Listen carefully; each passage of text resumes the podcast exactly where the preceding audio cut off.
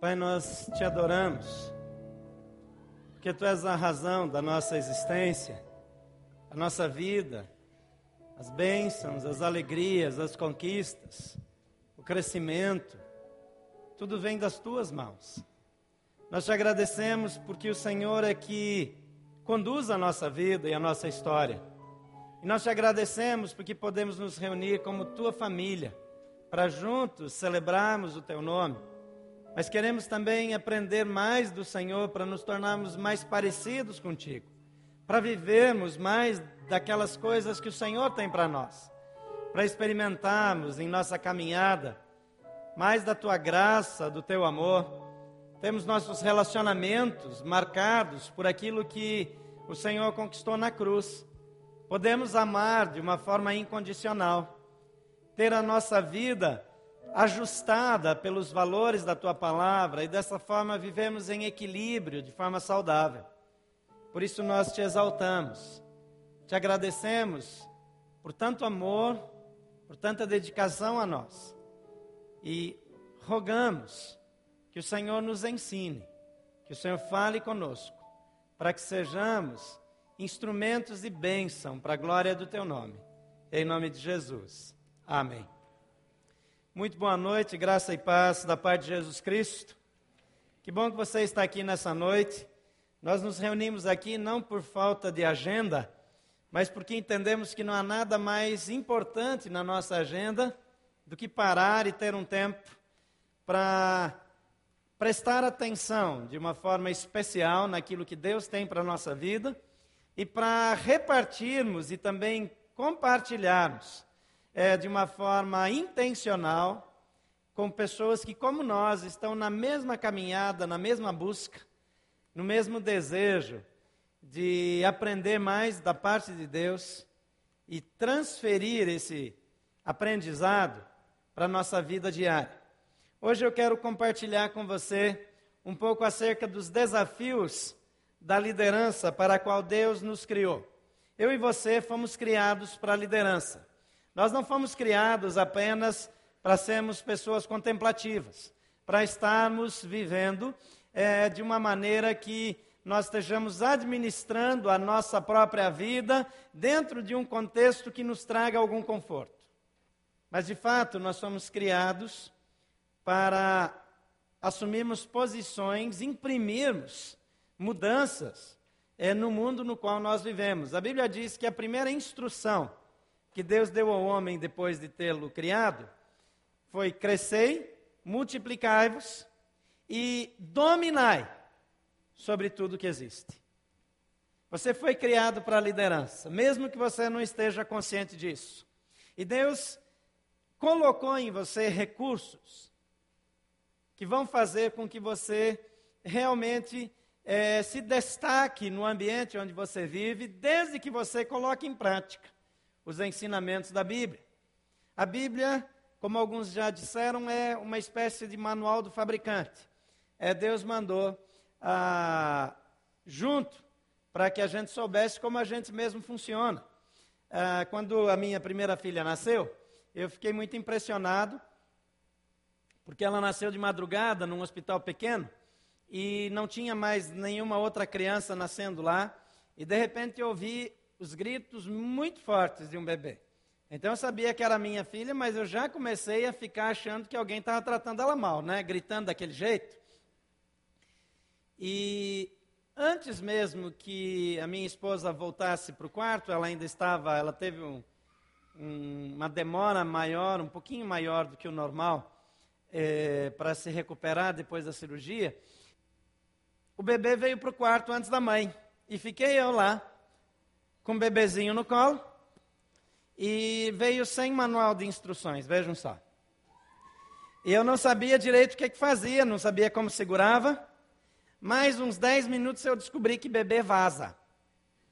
Mal tinha chegado, já descobri algumas coisas. Agora, na verdade, Deus mandou sim um manual. E quando nós olhamos para a Bíblia, nós descobrimos a maneira ideal de vivermos nós descobrimos como nós podemos viver de uma forma mais saudável, como podemos ser mais felizes, como a nossa vida pode ser relevante, como nós podemos é, interagir e melhorar a vida das outras pessoas e como nós podemos fazer com que o mundo seja melhor. O homem tem se especializado ao longo dos anos em piorar a vida e o mundo. Mesmo com tanta tecnologia, nós estamos aí às voltas com é, preocupações como aquecimento global. Algumas cidades no mundo estão é, marcadas aí, dizem os especialistas, a desaparecerem por causa da alta das marés e, e, e a maré invadindo aí a, a terra, é, cobrindo algumas cidades inteiras, algumas cidades brasileiras, inclusive, como Florianópolis, há é, estudos que dizem que a ilha inteira vai desaparecer, menos os morros, né? o Morro da Cruz e mais alguns vão ficar aparecendo. Parece que nós nos especializamos em destruir, em causar problemas, em tirar proveito da situação. Mas efetivamente não foi para isso que nós fomos criados. A Bíblia diz no Salmo 128: Como é feliz quem teme o Senhor, quem anda em seus caminhos. Você comerá do fruto do seu trabalho e será feliz e próspero. Sua mulher será como videira frutífera em sua casa, seus filhos serão como brotos de oliveira ao redor de sua mesa. Assim será abençoado o homem que teme o Senhor. Que o Senhor o abençoe desde Sião, para que você veja a prosperidade de Jerusalém todos os dias da sua vida e veja os filhos dos seus filhos. Haja paz em Israel. Você precisa entender que esse salmo foi escrito para o povo de Israel, originalmente. Embora ele nos abençoe também, tem a ver conosco, essa preocupação acerca de Jerusalém, etc., essa é uma coisa muito forte para quem é da terra. Se a gente fosse escrever aqui, a gente ia orar para que houvesse prosperidade em Brasília. Tem umas estatísticas aqui que dizem que em 10 anos a, a violência tomará conta de Brasília, assaltos, insegurança, é, por conta da, do crescimento é, é, da miséria, da marginalização, é, a não ser que haja algo significativo sendo feito para mudar essa realidade. Eu creio que só há uma esperança para que o mundo seja melhor. Essa esperança está na Igreja de Jesus Cristo. É a única instituição no mundo que tem condições de levar o amor de Jesus e uma mensagem que transforma para todos os lugares. Infelizmente, essa é uma organização que tem caído em descrédito, porque não tem vivido a essência do Evangelho de Jesus Cristo. Nós temos encontrado pessoas que têm problemas com a igreja, mas dificilmente a gente encontra alguém que tem uma crítica muito dura, um problema com Jesus. Cristo não tem sido tão criticado. Embora que tem pessoas naturalmente que se opõem a ele. Mas a igreja é que de uma certa forma tem caído em descrédito, mas só por uma razão. Porque tem esquecido de voltar para as escrituras e ser uma agência de transformação que vive as verdades do evangelho. Deus abençoe que essa igreja sempre seja um fator, é, uma agência de mudança, de transformação, de ajuste, de saneamento, que traga a bênção de Deus para Brasília, para o DF como um todo, para toda a região centro-oeste, para o Brasil e até os confins da terra. Vamos orar mais uma vez antes de prosseguirmos. Pai, nós queremos pedir a tua bênção nessa noite. E nós desejamos que o Senhor nos oriente, que o Senhor fale aos nossos corações e que o Senhor encontre em nós mente e corações abertos para aquilo que o Senhor tem para nos desafiar nessa noite. Oramos em nome de Jesus. Amém. O líder dos nossos tempos tem vivido em um ambiente muito diferente daquele que os líderes do passado viveram. Os desafios para liderar a casa, a empresa, os negócios, a repartição. Os desafios de liderança têm sido cada vez maiores, mais dinâmicos. As mudanças são mudanças que acontecem numa velocidade nunca antes vista. E muitas vezes nós nos perdemos nesse desafio, como homens e mulheres, como pais, cônjuges, o tempo todo nós precisamos escolher o que é que vai receber mais da nossa atenção.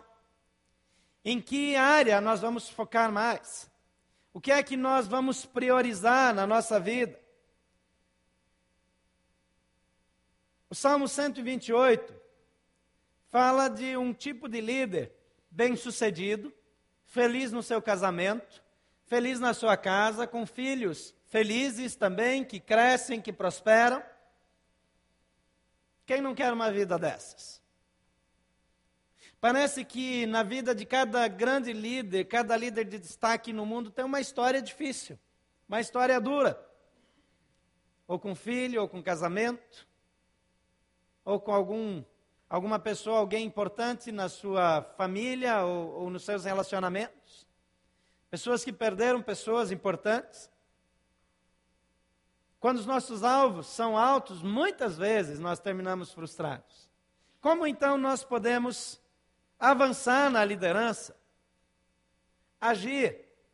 Que atitudes podem nos ajudar a conquistar, a abençoar, a influenciar. Eu creio que não há lugar de, onde aconteçam mais encontros e desencontros do que a nossa família, a nossa casa.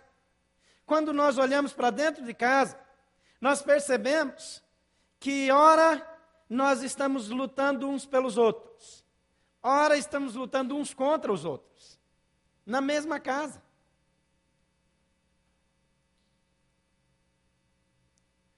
Quantas vezes nós não conseguimos administrar bem, organizar a nossa casa?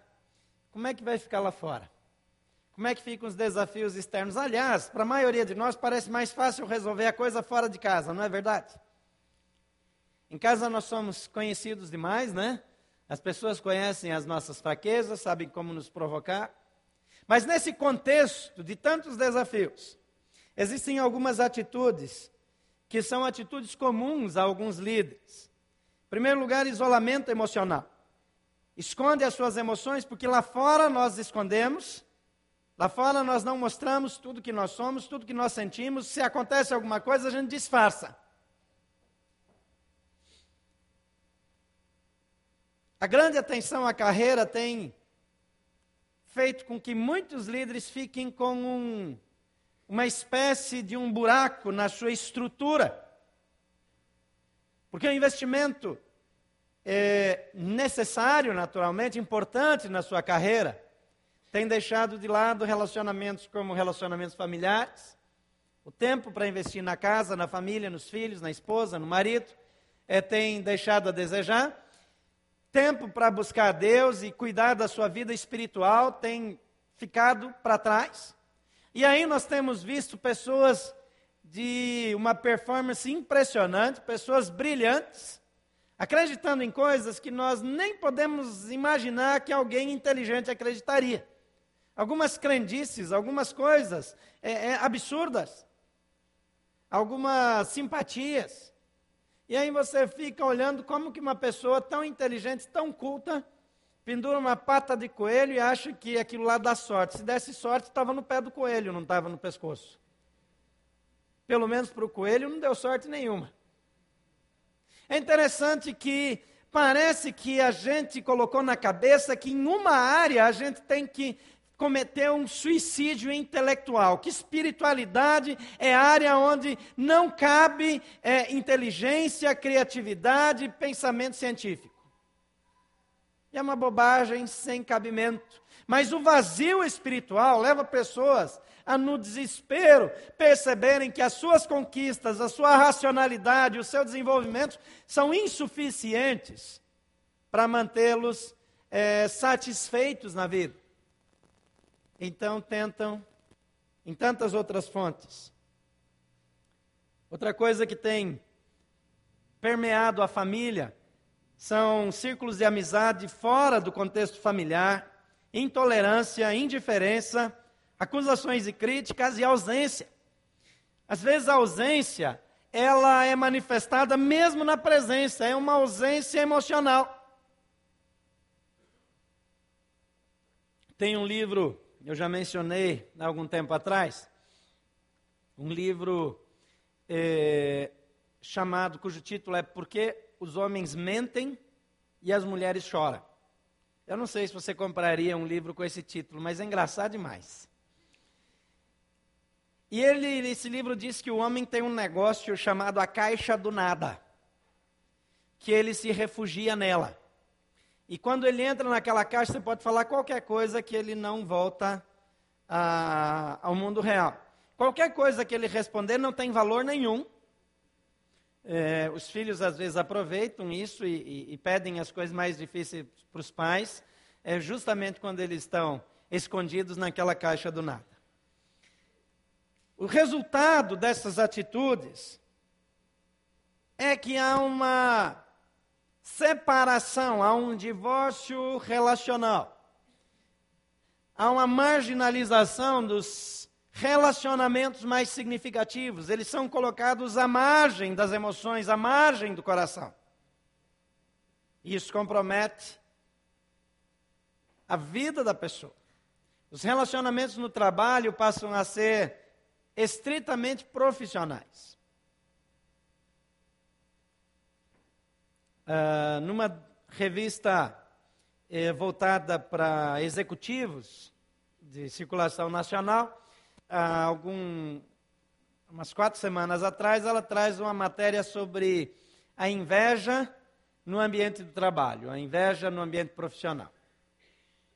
É interessante como, mesmo pessoas que não têm conhecimento ou interesse na Bíblia, elas já descobriram que a inveja só faz mal, só traz problema para o profissional, para a empresa, para a pessoa que é alvo da inveja e para a pessoa que sente inveja. E por conta dessa concorrência interna, as pessoas também se isolam dos seus colegas de trabalho. O Salmo 42, versículo 7 diz que um abismo chama abismo.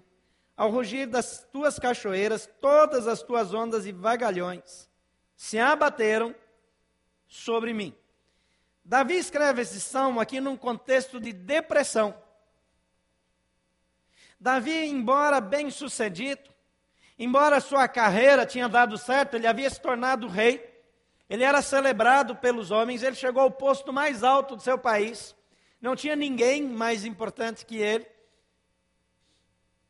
Agora ele é um homem que ele não vê mais saída para os seus relacionamentos, para a sua vida emocional.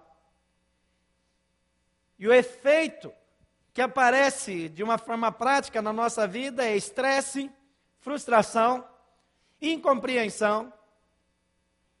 No contexto familiar surge muitas vezes o adultério, o divórcio, a depressão, o alcoolismo, compulsões e, em muitos casos, obsessão pelo trabalho. Algumas pessoas não ficam viciadas em álcool ou drogas, mas são viciadas em trabalho. E a maneira de sobreviver é trabalhando muito. Outras se envolvem em uma intensa agenda social, porque a vida fica vazia. Então enche a semana de compromissos. E não tem tempo para perceber o verdadeiro estado da sua vida. Em Gênesis capítulo 27, de 30 a 41, nós lemos a história é, da família de um homem chamado Isaac. Diz o texto que quando Isaac acabou de abençoar Jacó, mal tendo ele saído da presença do pai, seu irmão Esaú chegou da caçada e ele também preparou uma comida saborosa e a trouxe ao seu pai. Deixa eu fazer uma pausa aqui. Se você não está familiarizado com essa história, Jacó e Esaú eram irmãos gêmeos. Que nasceu primeiro, minutos antes, tinha o direito de primogenitura, que era um negócio muito importante em Israel, que o filho mais velho, ele era o detentor da herança, ele era o líder que governava a família e os negócios na ausência ou impossibilidade do pai. Um negócio que na nossa cultura parece meio esquisito, meio injusto. Ele naturalmente tinha também mais obrigações. Mas como ele nasceu só uns minutos antes, isso causou uma disputa entre os irmãos. E aqui, o que aconteceu é que Isaac abençoou Jacó no lugar de Esaú, porque Rebeca, a mãe, sabendo que o pai mandou o filho primogênito buscar uma caça e preparar uma refeição para que ele o abençoasse. O homem já estava praticamente cego, ele já não tinha mais é, nenhuma visão significativa. Então o filho engana o pai e fica com a bênção, que era uma é, era de um valor muito expressivo na comunidade de Israel. Chegou então Esaú da caçada e ele também preparou uma comida saborosa e a trouxe a seu pai e lhe disse: Meu pai, levante-se e coma minha, da minha caça, para que o Senhor me dê a sua bênção. Perguntou-lhe seu pai Isaque: Quem é você? E ele respondeu: Sou Esaú, seu filho mais velho. Profundamente abalado, Isaque começou a tremer muito e disse: Quem então apanhou a caça e a trouxe a mim? Acabei de comê-la antes de você entrar, e a ele abençoei e abençoado será. O texto continua aí falando da reação de Esaú, da frustração, continua mostrando o quanto o ambiente familiar ficou difícil a ponto de Jacó precisar se mudar dali para uma outra região, porque a convivência com o irmão se tornou é, instável. No desafio de liderar, nós temos problemas como esse. Pessoas que nós lideramos e até mentoreamos, como era o caso de Isaac, que influencia os seus filhos, às vezes tomam atitudes completamente diversas do que nós os ensinamos. Frequentemente somos surpreendidos por reações inesperadas, por atitudes que nós é, é, desprezamos ou, ou que nós ensinamos que eles nunca deveriam ter. Porque nós não temos o controle sobre as pessoas. Pessoas agem de acordo com as decisões que tomam. Isso vai acontecer no seu casamento, isso vai acontecer com seus filhos. E uma palavra aqui para os pais: nós podemos ensinar os filhos, mas não podemos controlá-los. Nós não podemos fazer com que os filhos façam aquilo que nós queremos. Nós devemos dar a eles toda a instrução, toda a atenção no tempo certo. Mas chega uma hora que nós temos que deixá-los ir. Essa hora é uma hora complicada. Eles vão fazer coisas que nós discordamos. Talvez eles façam decisões que nós não gostaríamos que eles fizessem. Quando foi a nossa vez, nós também fizemos decisões diferentes. nunca teremos o controle sobre as pessoas que nós influenciamos. Nós somos responsáveis apenas pelo impacto que causamos. A reação dos filhos, dos liderados, não é nossa responsabilidade. Aqui nessa família tem alguns sintomas de enfermidade relacional que afetam e que refletem, de uma certa forma, também a liderança imperfeita de Isaac. Em primeiro lugar, há um tratamento familiar discriminatório. Diz o texto que Isaac preferia Esaú, porque gostava das suas caças, e Rebeca preferia Jacó. Essa discriminação ela acontece no trabalho, no ambiente do trabalho, no ambiente profissional. Pessoas é, procuram de todas as maneiras apertar as mãos certas, estar nas reuniões certas, falar com as pessoas certas.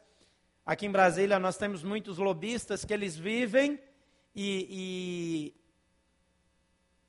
e, e recebem pagamento, na prática, pelos relacionamentos que eles têm.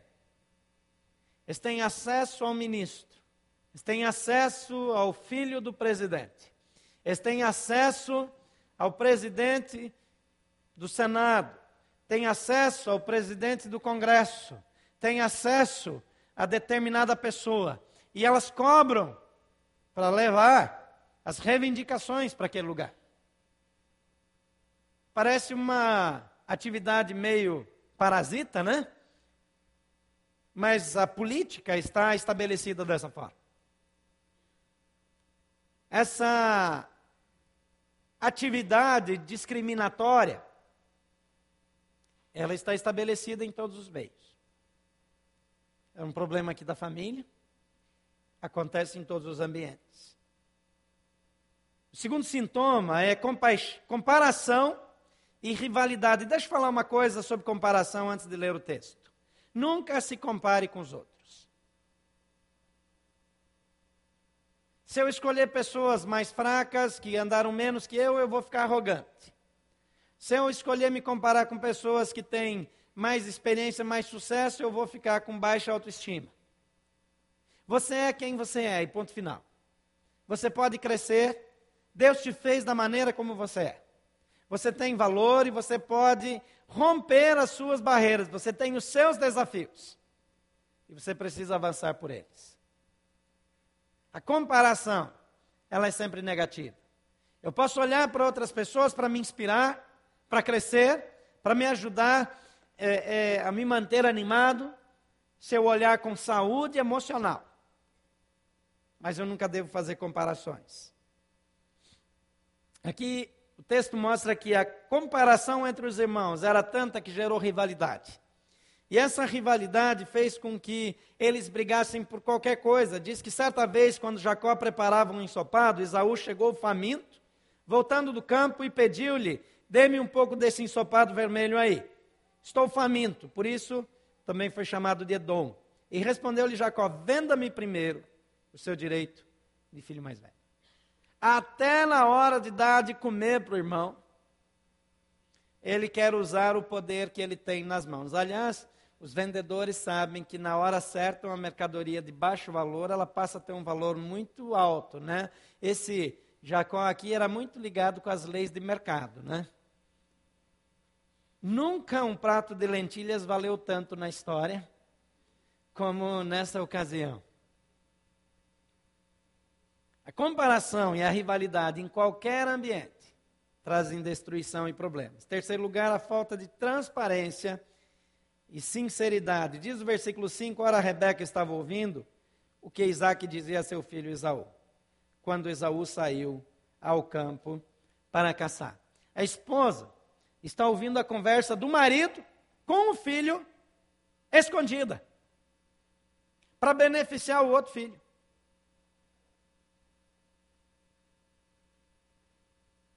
há uma situação de descontrole, de desagregação. Ninguém pode confiar em ninguém nesse ambiente aqui. Parece o nosso mundo corporativo de hoje. Cada um vale. O valor de cada um é medido pelas informações que ele tem.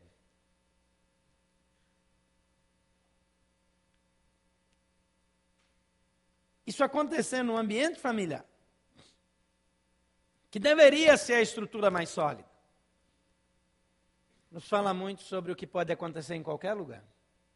Quando nós, nós nos desalinhamos com a vontade de Deus e com as instruções bíblicas. A quarta, o quarto sintoma aqui é que é a prática da mentira, quando não tem mais verdade quando eu uso a mentira como um artifício para me beneficiar, para sobreviver. Rebeca disse a seu filho Jacó: Ouvi seu pai dizer a seu irmão Esaú: Traga-me uma caça e prepare-me aquela comida saborosa para que eu coma e o abençoe na presença do Senhor, antes de morrer. Agora, meu filho, ouça bem o que lhe digo, o que lhe faço e o que lhe ordeno. Perdão. Agora, meu filho, ouça bem e faça o que, o que lhe ordeno. Vá ao rebanho, traga-me dois cabritos escolhidos para que eu prepare uma comida saborosa para seu pai. Como ele aprecia, leve-a então a seu pai, para que ele a coma e o abençoe antes de morrer. Ela não só acha a mentira uma prática razoável, válida, como ela instrui e orienta o seu filho a enganar o seu marido. A quinta característica aqui é ódio e separação. Mesma coisa em qualquer ambiente. Após essa confusão, Esaú guardou o rancor de Jacó. E Jacó precisou se mudar para outro lugar. A única forma segura de vencer nos desafios de liderança, como homem, pai, como mulher, como mãe, como profissional e ainda como líder para a sua geração, é aprender a liderar em parceria com Deus. Deus quer que você lidere em parceria com Ele. Ele colocou em você o instinto da liderança, a habilidade da liderança. Por isso ele fala para Adão lá no início: domine sobre as aves, sobre os peixes e sobre os animais. E olha que na época tinha alguns animais que impressionavam bastante. Mas um homem parece que ele quer dominar sobre o outro homem, prioritariamente. O homem dominou a tecnologia, a ciência de uma maneira geral, mas ele precisa controlar as outras pessoas.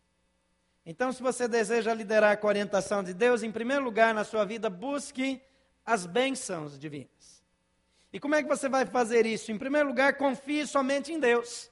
Às vezes nós confiamos nas informações, na nossa capacidade de fazer lobbies, na nossa a, a rede de relacionamentos, nosso network. Agora, queridos, nós precisamos entender que Deus é a fonte da satisfação e do sucesso. E quando nós nos afastamos disso, nós estamos dependendo de recursos que não podemos controlar. Versículo 34 diz que quando Esaú ouviu a palavra de seu pai, deu um forte grito e, cheio de amargura, implorou ao pai: Abençoe também a mim, meu pai. Esaú estava tão focado na benção do pai, por uma razão. O pai não dava a benção dele, ele dava uma benção da parte de Deus para o filho. E bênção, a palavra bênção no, no, no, hebraico, na cultura hebraica, significava autorizar para prosperar. Dar uma autorização para ir bem na vida. Talvez na sua vida você foi desautorizado a prosperar. Talvez você ouviu afirmações de chefes, de professores, de pais, que diminuíram você, que fizeram com que você se sentisse uma pessoa incapaz.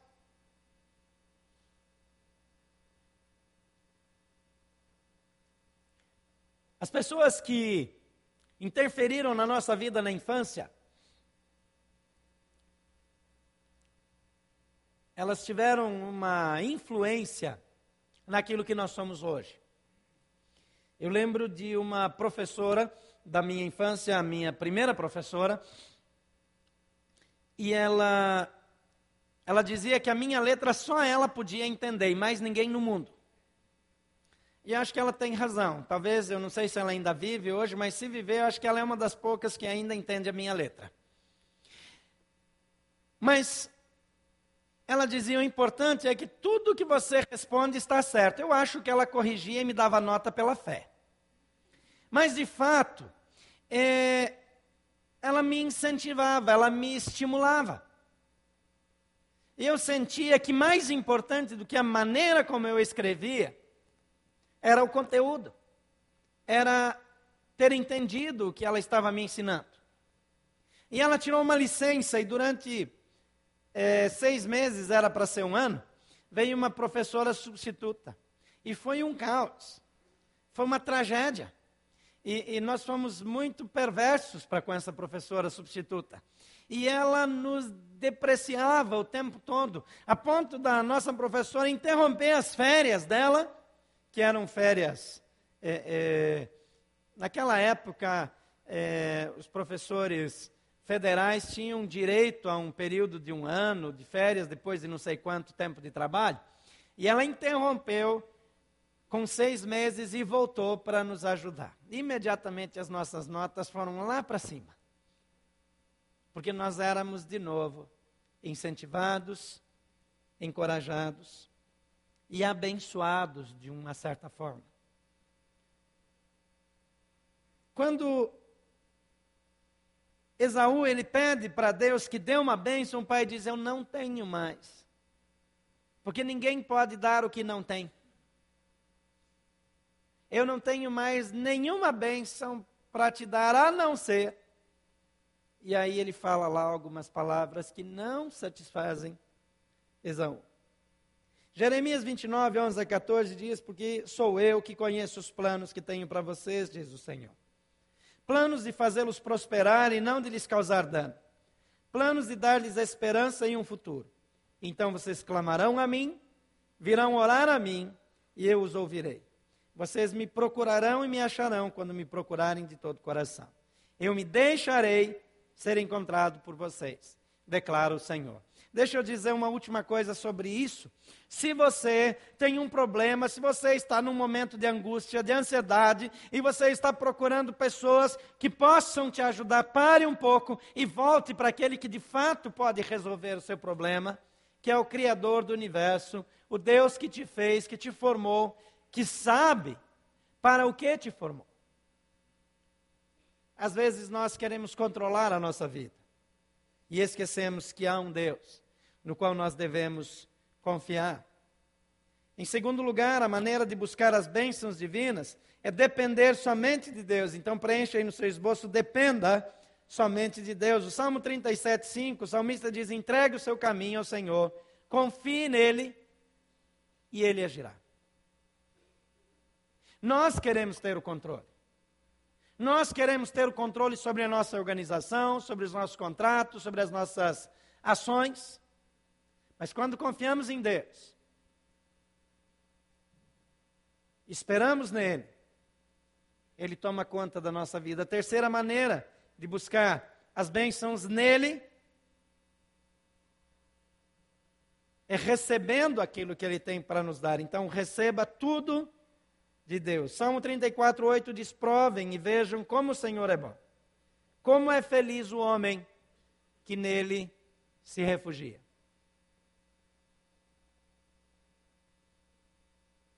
Foi feito um estudo nos Estados Unidos acerca dos líderes, é, e em especial dos presidentes, que confiavam em Deus e os que não confiavam. É interessante olhar para a família, para o efeito é, é, do poder na família Kennedy. A família Kennedy é celebrada nos Estados Unidos até hoje. Quanta tragédia, quanta desgraça, quanta acusação, quanta acusação triste de estupro, de, de, de violência, quantas vezes ah, membros da família foram detidos por embriaguez, por, por violar a lei. Aí a gente compara com outros homens quase tão importantes quanto, ou tão importantes quanto. E olha para a família deles. E porque eles confiaram em Deus, deixaram um legado tão diferente. Quando você aprende a confiar em Deus e ensina isso para os seus filhos, ensina isso para os seus liderados, para as pessoas que você mentoria. Você abençoa gerações e gerações. A segunda atitude importante é abençoar a sua família. E você poderia incluir aí abençoe as pessoas que você lidera. No, no contexto hebraico, quando se fala em abençoar a família, é, não está se falando apenas dos filhos, da esposa, do marido.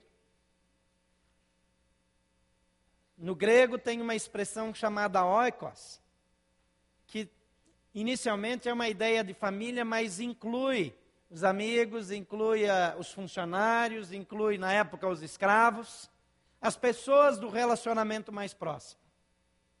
São o seu oikos. Essas pessoas precisam ser abençoadas por você.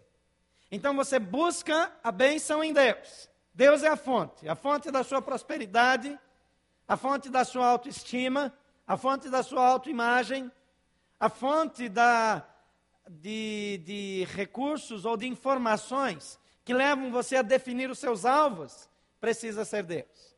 Então, quando você recebe dessa fonte, agora você tem condições de abençoar adiante.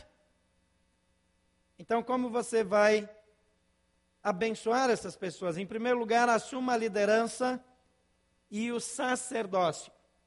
Em 1 Pedro, capítulo 3, versículo 1 diz: Do mesmo modo, mulheres sujeitem-se cada uma a seu marido.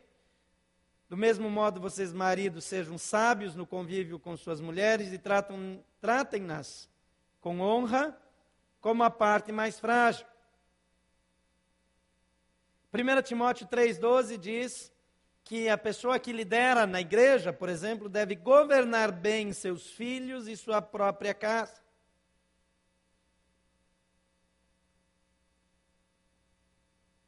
Ainda em Efésios, capítulo 5, 22 e 23, mais uma vez, mulheres, sujeite-se cada uma a seu marido, como ao Senhor, pois marido é o cabeça da mulher, como Cristo é o cabeça da igreja, que é seu corpo, do qual ele é o Salvador. Esses versículos aqui são quase que odiados por todo o sindicato, ou pela maioria do sindicato. Mas é interessante que a, a aplicação disso não significa tanto uma atitude de subserviência, mas muito mais representa o papel de cada um. De acordo com a Bíblia, ao homem cabe a representação pública, a defesa, a proteção.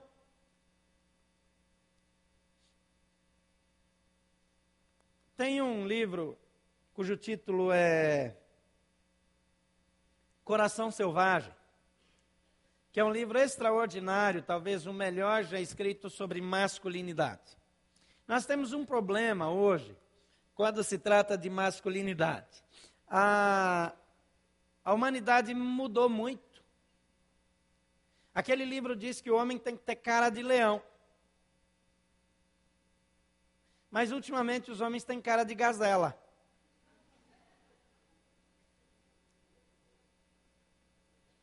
Eu tenho um amigo que ele leva o filho dele para brincar, perto da casa dele tem uma casa de marimbondos.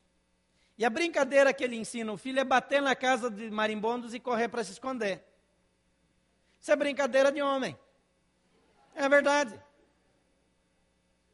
Agora a gente não deixa o menino se tornar homem, ele fica tão delicadinho que depois, assim, ele é tão delicado, tão carinhoso, tão amável. E não é que isso é ruim, mas está assumindo aquela figura do homem corajoso, guerreiro, que dá proteção.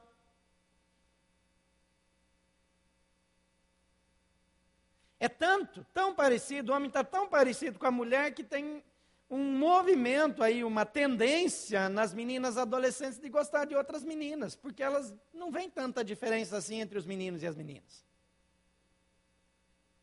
E esse é um efeito dessa falta é, é, é de, da masculinização do menino. Menino tem que subir em árvore, mas a mãe apavorada não deixa ele subir nem na cadeira. Ele tem que cair mesmo, ele tem que quebrar de vez em quando algum osso. Depois conserta, gente. Qual é o problema? Arruma de novo, não vai morrer por isso.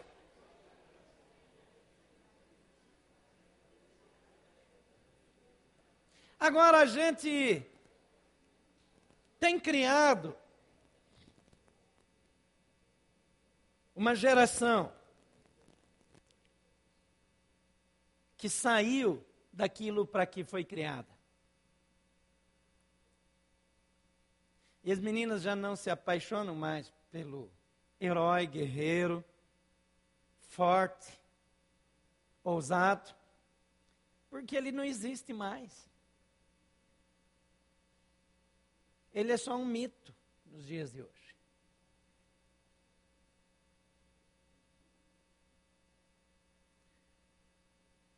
Então nós precisamos assumir a nossa função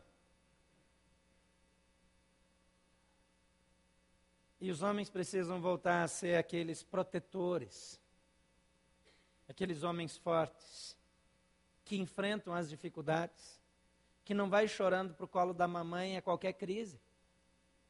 Tem um comercial ultimamente aí na televisão, que aparece a família conversando e discutindo o que quer fazer nas férias, e quando pergunta para o homem forte, ele diz, eu quero ir para minha mãe.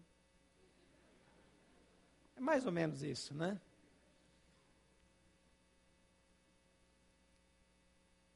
precisamos de uma postura mais forte, mais ousada. A segunda coisa é que nós precisamos abençoar com toque significativo. Em Gênesis 27, versículo 26, então seu pai, Isaac, disse-lhe: Venha cá, chega-te, meu filho, e dê-me um beijo. É interessante como, às vezes, nós achamos que o toque significativo não é importante. Uma das coisas que tem criado problemas no relacionamento conjugal é que o pai abraçou muito pouco a menina. Então, qualquer carinho, qualquer demonstração de afeto do marido é entendido apenas como uma tentativa ou um, carinho é, é, na direção de sexo. A menina não aprendeu a ser acariciada porque sim.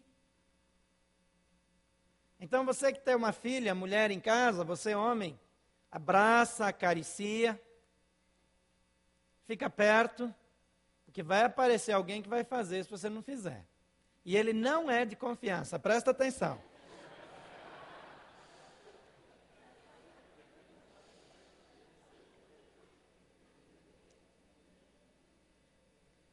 Conta-se a história de Isabel, uma mulher que no período da guerra é, estava com uma crise crônica de diabetes e chegou num estágio que ela sentia dores terríveis.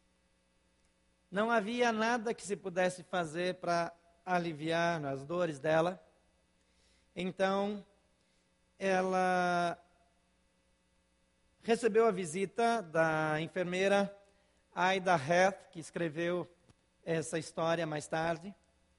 E ela disse que quando ela chegou lá, ela fez um longo discurso muito bem preparado para explicar é, para Isabel que ela não poderia mais tomar medicamentos para dor.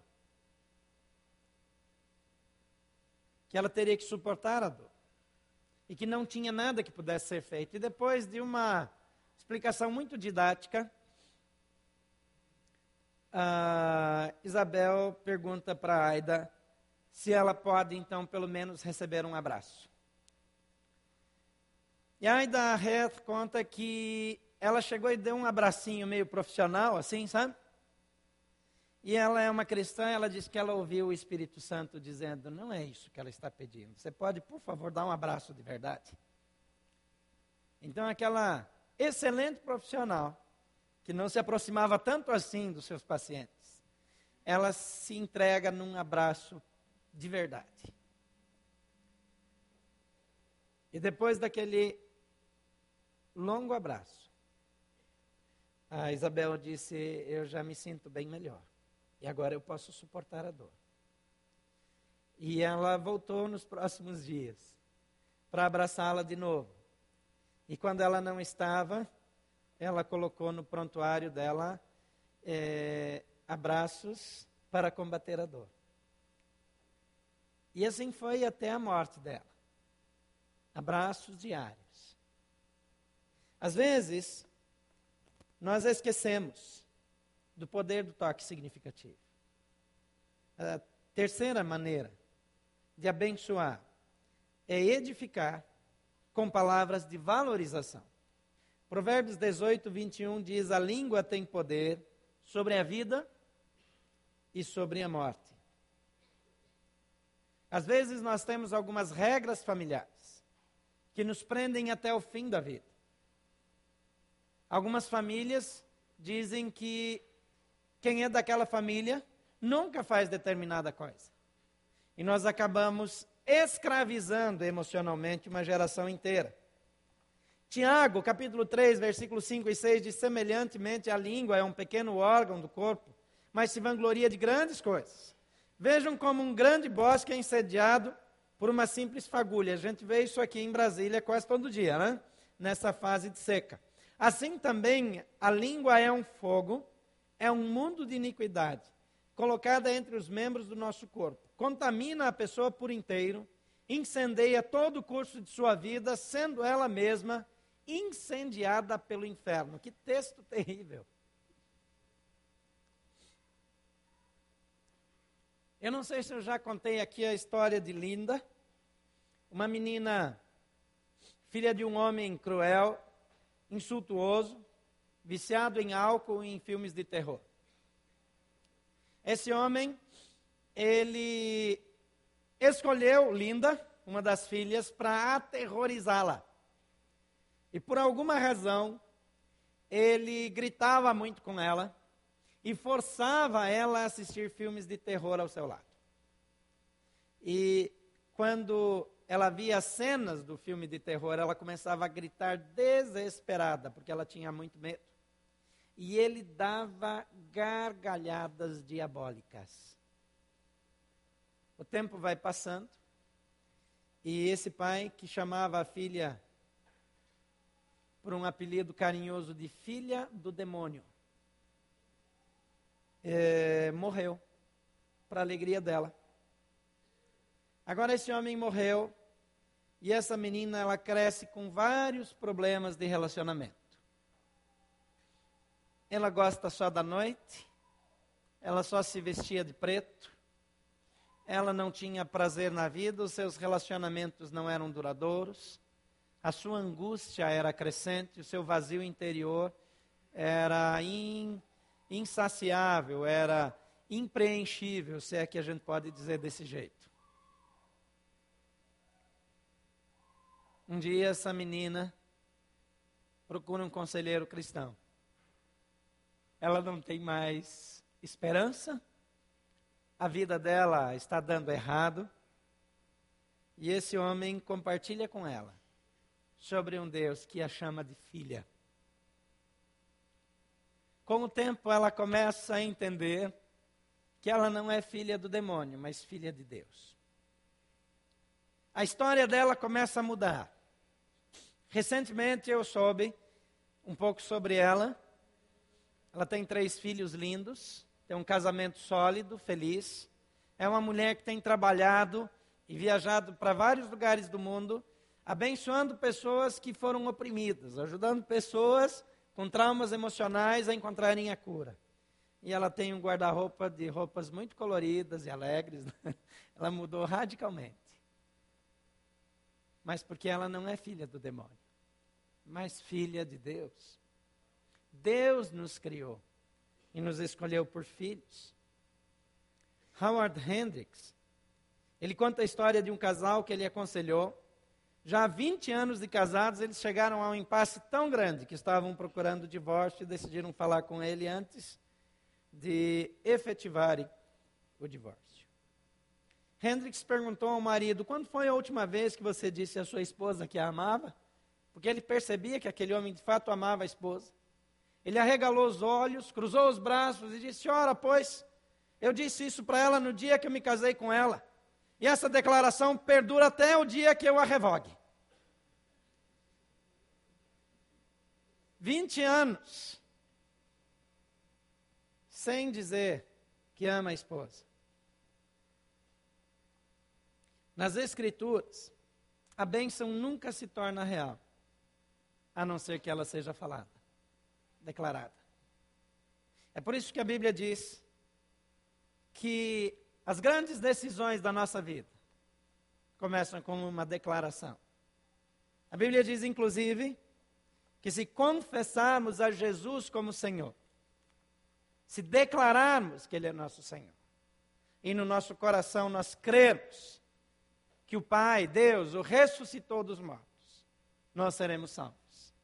A nossa vida muda. A nossa liderança muda. Eu não sei como você tem vivido mas eu quero encorajá-lo a ser um líder que faz diferença em todos os lugares. Um líder que anda com Deus, que tem um relacionamento pessoal com Jesus Cristo. Um líder que abençoa a sua casa, que abençoa os seus liderados. Alguém que destaca as coisas boas e de forma profética declara coisas boas sobre a vida daqueles sobre os quais tem influência. Ao invés de sermos aquelas pessoas que declaram não vai dar certo, Vamos ser pessoas que encorajam, que estimulam. que vem o valor. Mas isso não vai acontecer de forma efetiva, a não ser que você tenha recebido na sua própria vida do poder de Deus. Nós devemos abençoar, influenciar, mas precisamos ter sido abençoados para que possamos fazer isso efetivamente. Qual é o tipo de relacionamento que você tem com Deus?